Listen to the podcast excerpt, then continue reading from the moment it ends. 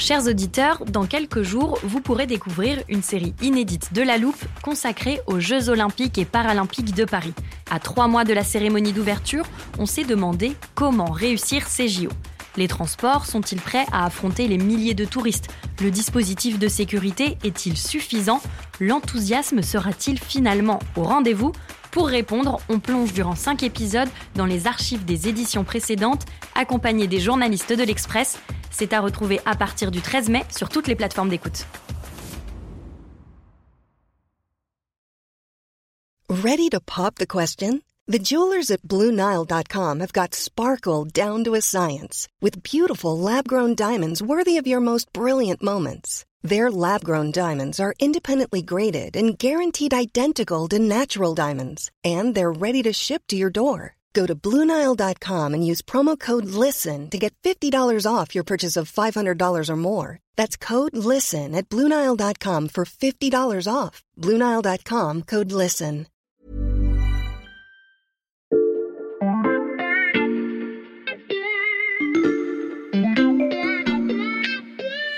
Salut, c'est Xavier Yvon. Nous sommes le lundi 13 mars 2023. Bienvenue dans La Loupe, le podcast quotidien de l'Express. Allez, venez, on va écouter l'info de plus près. Je vous préviens, je suis installé dans le studio de la loupe, prêt à enregistrer un épisode, mais je n'ai rien préparé du tout pour l'introduction. J'attends Sébastien Julien du service Sciences de l'Express, il m'a dit qu'il s'occupait de tout. Et il est un peu en retard, donc tant qu'il n'est pas là, j'en profite pour vous recommander de vous inscrire à notre newsletter. On l'envoie tous les vendredis. Salut Sébastien. Salut Xavier, désolé, je suis un peu à la bourre. J'avais des trucs à préparer pour notre épisode. T'inquiète pas, installe-toi. Qu'est-ce que tu nous as apporté? Patience, Xavier. D'abord, on va commencer par un petit rappel. Ok, je te laisse gérer ce début de podcast. Tu sais que l'être humain a besoin de protéines. Elles sont indispensables euh, au bon fonctionnement de notre organisme, notamment pour la croissance musculaire. Oui. Et dans notre alimentation, la principale source de protéines aujourd'hui, c'est la viande. Mhm. Or, l'élevage intensif dans le monde pose beaucoup de problèmes. Il est énergivore, euh, il est mauvais pour la planète. Pour notre santé, c'est pas mieux parce que la consommation excessive de viande, ben, c'est pas bon. Mhm. Donc, il est indispensable de trouver de nouvelles sources alternatives de protéines Mhm. si on veut pouvoir continuer de nourrir la planète sans tout mettre par terre. Mhm. Tu me suis Parfaitement. Maintenant, je peux te montrer ce que j'ai apporté. Tiens, d'abord une boîte de grillons grillés saveur oignon barbecue. Je la pose là. Ah non, tu vas pas me faire le coup de la dégustation. T'inquiète, Xavier. Je pose à côté cette barre protéinée banane chocolat. Et maintenant, après ce que je t'ai dit sur le besoin de trouver des sources euh, alternatives de protéines, à ton avis, lequel de ces deux produits se retrouvera à notre menu dans l'avenir? J'ai envie de dire, les grillons, ça fait des années qu'on nous explique que les insectes représentent le futur de notre alimentation, mais te connaissant Sébastien, je pressens le piège. évidemment. C'est cette barre, en fait, qui a le plus de chances de constituer ton repas dans les années qui viennent. Regarde bien les deux emballages. Ouais. Ah mais c'est la même marque Et alors sur la barre protéinée, il y a écrit produit en France, sans huile de palme, banane, chocolat et, et poudre d'insectes? Oui, dans ce cas, c'est de la poudre de verre buffalo. C'est une larve de scarabée. Attends, mais sur l'emballage, il y a que des images de tranches de banane et de carrés de chocolat. Si on fait pas attention, on peut pas savoir qu'il y a des vers dedans. Bah, C'est un peu l'idée, euh, parce que comme toi, peu de Français ont envie de manger des insectes, encore moins entiers. Les sondages récents continuent de le montrer. À peine un tiers de nos compatriotes euh, envisagent de manger des insectes de cette manière. En Hmm. fait, il y a un blocage culturel.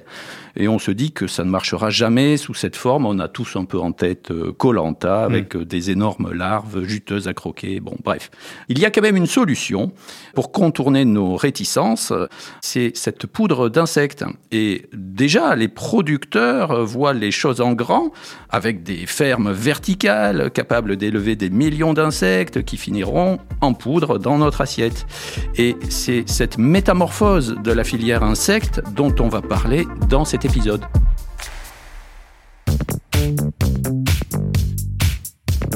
Bon, Xavier, on va quand même commencer par une petite dégustation, mais pas des grillons, sauf si tu en as envie. Euh, non, pas spécialement, merci. Alors, tiens, est-ce que tu peux croquer dans la barre énergétique? Ok, mais c'est vraiment parce que tu as aiguisé ma curiosité plus que mon appétit. Hmm. Ça a le goût du chocolat et de la banane. La texture d'une barre ordinaire. Franchement, impossible de deviner que je suis en train de manger de la poudre de verre. Et oui, c'est le grand avantage de cette poudre d'insectes. Elle n'a Mm. pas vraiment de goût. Elle se mélange donc facilement à d'autres ingrédients. Et si tu en mets par exemple jusqu'à 30% dans un produit, eh bien tu ne perturbes pas sa saveur. Comme dans cette barre énergétique, donc. Absolument. Ou on aurait pu dire aussi dans des pâtes.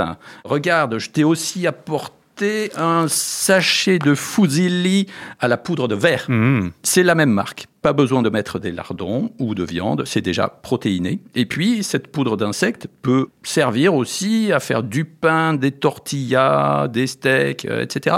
Les producteurs avancent aussi comme avantage que cette protéine est plus digeste que d'autres, notamment par rapport à la protéine de lait. Mhm. Ils étudient donc le marché des personnes âgées qui ont souvent des problèmes de digestion.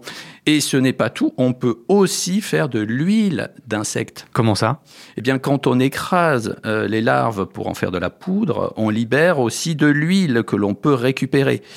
Alors, on peut s'en servir pour euh, l'alimentation des animaux d'élevage. Par exemple, on peut enrober des croquettes avec ce produit. Mais demain, on peut imaginer une huile de table pour nous, humains. En fait, comme pour le cochon, tout est bon dans l'insecte. Tu ne crois pas si bien dire, il y a aussi les déjections qui pourraient servir d'engrais pour faire pousser les plantes. Mm. On a donc trois marchés potentiels, l'alimentation humaine, l'alimentation animale et euh, l'agriculture. En fait, on est au tout début, euh, il y a beaucoup de recherches, beaucoup de possibilités à explorer. Tu nous as décrit en introduction l'impact pour la planète de l'élevage d'animaux pour la viande. Quel est celui de l'élevage d'insectes? Eh bien, on peut se dire qu'il sera bien moindre, puisque lorsqu'on élève des insectes, on va consommer beaucoup moins d'eau euh, que si on élève des bœufs. Alors, euh, certaines entreprises euh, chiffrent déjà que on utiliserait 40 fois moins d'eau. On va utiliser aussi beaucoup moins de place pour les élevages. Et puis, élever des insectes, ça prend peu de temps. Ils arrivent à leur stade de maturité beaucoup plus vite qu'un cochon ou, ou qu'un veau. D'accord, mais si demain on veut remplacer ne serait-ce qu'une partie de la viande que nous consommons par des protéines d'insectes sous forme de farine, il va en falloir des quantités astronomiques. Parfaitement. Et les producteurs travaillent justement pour passer à cette échelle industrielle. Alors, tiens, voilà un masque FFP3, Mhm. une combinaison, une charlotte et des gants. Enfile-moi tout ça et sors le téléporteur de la loupe. On part visiter une nurserie de coléoptères.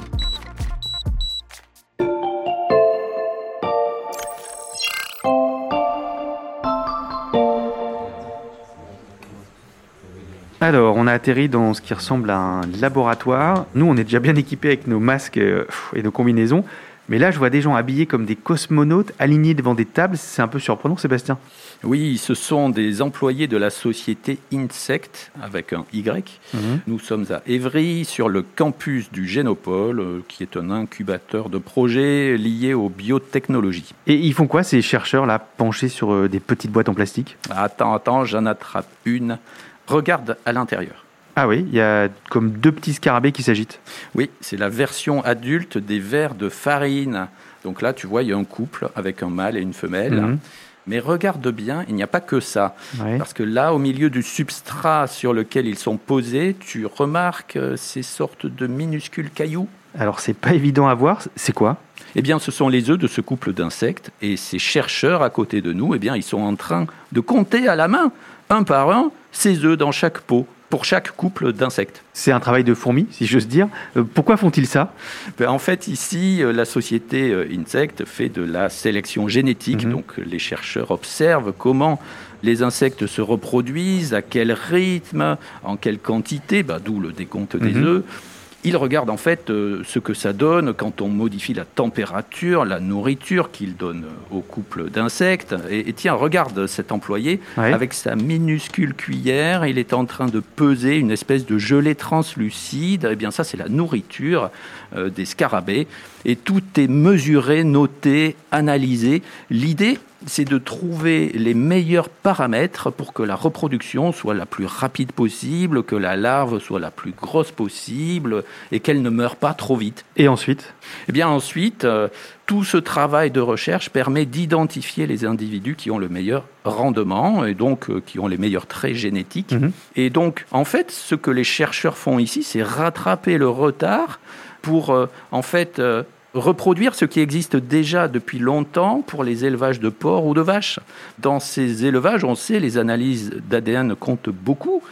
Et elles peuvent dire, par exemple, ce qu'un animal va pouvoir produire précisément toute sa vie. Mais ces techniques génétiques pour euh, les vaches et les cochons ne sont pas transposables aux insectes Mais pas dans l'immédiat, en fait. Il faut euh, adapter les machines, par exemple, qui scrutent l'ADN pour qu'elles puissent faire des analyses groupées sur euh, toute une population, des bacs entiers de larves.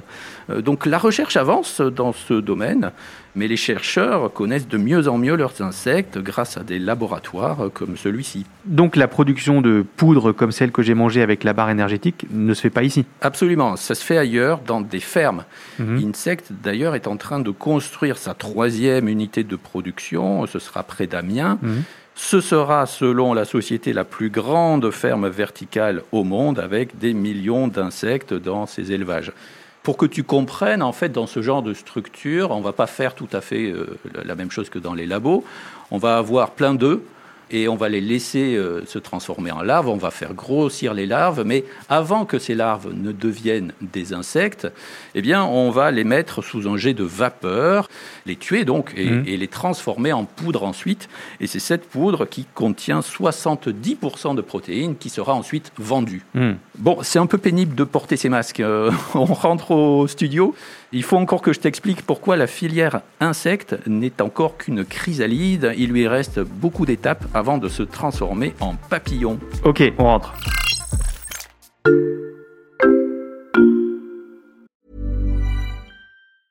Hiring for your small business? If you're not looking for professionals on LinkedIn, you're looking in the wrong place. That's like looking for your car keys in a fish tank.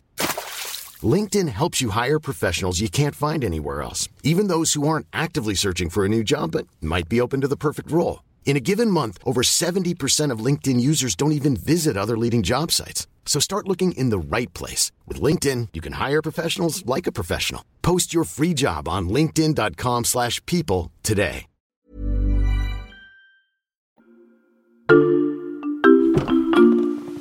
Ah, on respire mieux sans masque, c'est vrai Sébastien, et puis euh, la Charlotte commençait à me démanger. Euh, il y a une question que je me pose après tout ce que tu m'as expliqué. Ce laboratoire, ces fermes, ce sont de gros investissements. Est-ce qu'on est sûr que le marché de la poudre d'insectes va se développer à ce point? Alors c'est un gros défi hein, pour la filière, en effet. Hein. La société Insect prévoit de produire 1500 tonnes de farine d'insectes par mois d'ici à 2025. Hmm. C'est énorme. Alors c'est vrai que pour l'heure en France, il n'y a, pas de demande en fait, ou très peu, on ne la voit pas. Le marché, par contre, progresse davantage aux Pays-Bas, en Allemagne, aux États-Unis. Et le directeur commercial d'Insect euh, nous a fait une, une confidence puisqu'il assure que sa société a déjà prévendu pour l'équivalent de 200 millions d'euros de contrats. Mais l'objectif est encore plus élevé puisque si tu te promènes dans les couloirs de la société, tu mmh. verras, il y a des affiches où il est clairement indiqué que l'objectif en termes de chiffre d'affaires, c'est 1,5 milliard d'euros d'ici 2030. C'est très ambitieux. Mais qu'est-ce qui leur fait penser qu'ils peuvent atteindre un tel objectif? Alors, il y a des signes encourageants. Hein. Il, y a, une prise de conscience, comme on disait au, début de cet épisode, qu'il nous faut de nouvelles sources de protéines.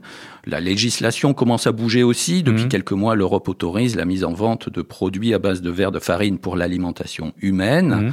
On a même des pays comme la Belgique où on a déjà plusieurs espèces d'insectes autorisées pour la consommation. Donc ça se développe. Mais ensuite, euh, comme le dit une chercheuse de l'INRAE, euh, il reste quand même des points à surveiller. Quel point Eh bien, par exemple, on n'a pas encore le recul nécessaire sur les substrats, c'est-à-dire cette surface où on va élever les insectes. Suivant ce que tu utilises, il pourrait y avoir l'apparition d'agents pathogènes. C'est pour cela que seuls les aliments d'origine végétale sont permis pour certains élevages. Hmm. On peut raisonnablement penser que sur des restes de fruits et légumes, on peut faire un élevage d'insectes, mais pas sur une poubelle non triée, par exemple, hmm. si je caricature un peu.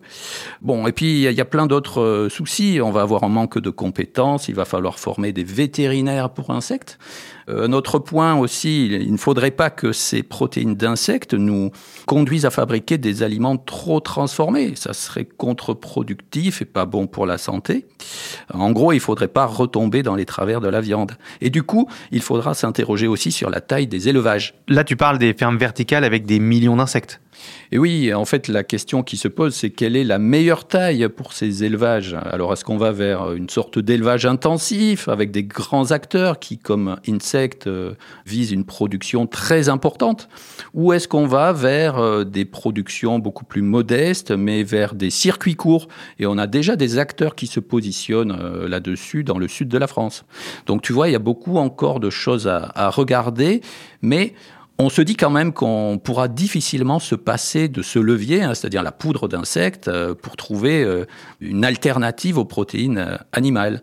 Et puis en plus, par un effet papillon, la place que tu peux libérer hein, sur les terres agricoles, si tu réduis par exemple l'élevage d'animaux, eh ben, ça pourrait permettre de planter davantage de plantes qui, elles, fourniraient des protéines végétales, mmh. donc une autre solution pour notre alimentation future nos prochains repas à base de poudre d'insectes et de protéines végétales.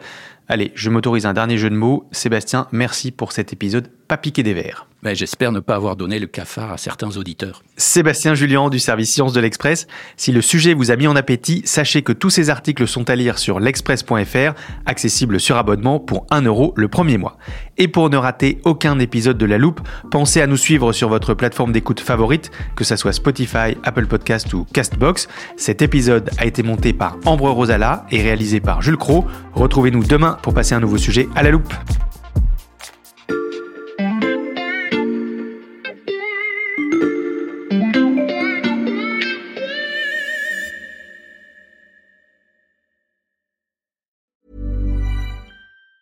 Normally, being a little extra can be a bit much, but when it comes to healthcare, it pays to be extra. And United Healthcare makes it easy with Health Protector Guard fixed indemnity insurance plans. Underwritten by Golden Rule Insurance Company, they supplement your primary plan, helping you manage out of pocket costs without the usual requirements and restrictions like deductibles and enrollment periods. So when it comes to covering your medical bills, you can feel good about being a little extra. Visit uh1.com to find the Health Protector Guard plan for you. Planning for your next trip? Elevate your travel style with Quince. Quince has all the jet setting essentials you'll want for your next getaway, like European linen, premium luggage options, buttery soft Italian leather bags, and so much more. And is all priced at 50 to 80% less than similar brands. Plus, Quince only works with factories that use safe and ethical manufacturing practices.